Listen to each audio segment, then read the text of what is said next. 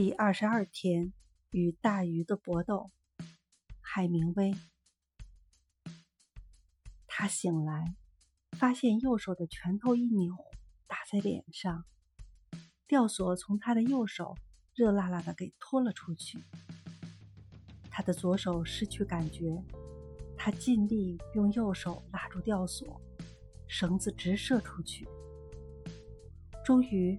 他的左手感觉到了吊索，他便向后仰拉吊索，这时才发现吊索擦痛了背脊和左手，左手却独立撑持，割得很痛。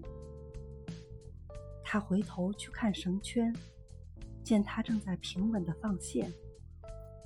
正在这时，大鱼冲破了一大片洋面，跳出水来，接着又沉重地落下。